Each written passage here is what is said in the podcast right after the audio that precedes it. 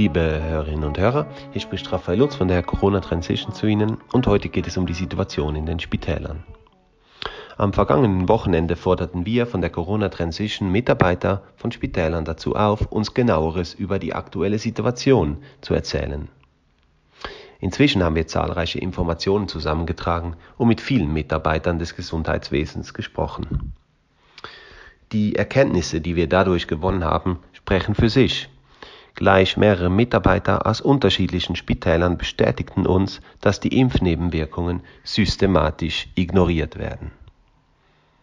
Weil die Thematik vor dem Hintergrund der erweiterten Zertifikatspflicht und dem enormen Impfdruck derart brisant ist, werden wir in den kommenden Tagen die mehrteilige Serie Was in Schweizer Spitälern wirklich passiert veröffentlichen. Der erste Teil der Serie führt in ein Akutspital in der Schweiz, das gegenwärtig immer wieder mit geimpften Patienten zu tun hat. Dort arbeitet Nina K. als Teamleiterin auf einer Notfallstation. Ihren richtigen Namen möchte sie im Internet nicht lesen, weil sie ansonsten vermutlich ihren Job los wäre.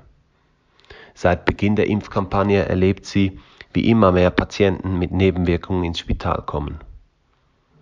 Sehr häufig treffe es Menschen, die sich zuvor im Impfzentrum des Spitals impfen ließen. Wir haben jeden Tag Patienten, die sofort nach der Impfung einen Kreislaufkollaps erleiden und dann bei uns in die Notfallstation eingeliefert werden müssen, sagt Nina K. gegenüber Corona Transition. Auch seien zuletzt immer wieder jüngere Menschen nach den mRNA-Impfungen mit Herzmuskelentzündungen ins Spital gekommen. Gemeldet würden diese Ereignisse jedoch nicht. Besonders zu denken gibt der Teamleiterin, dass die leitenden Ärzte die Nebenwirkungen systematisch ignorieren würden.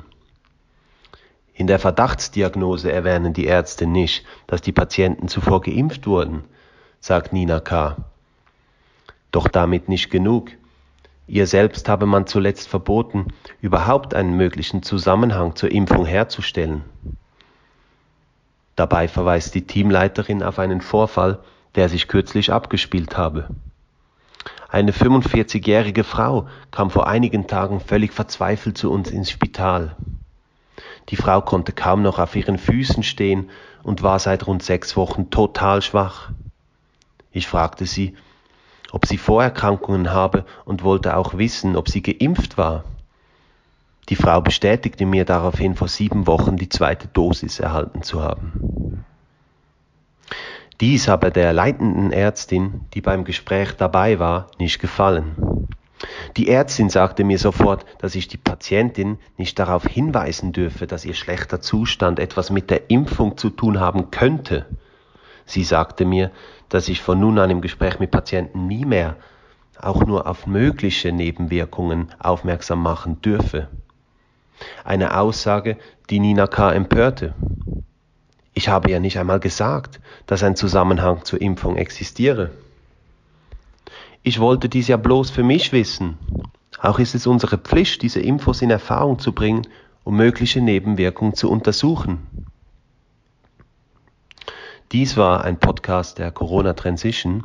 Die ganze Geschichte lesen Sie auf unserer Seite www.corona-transition.org.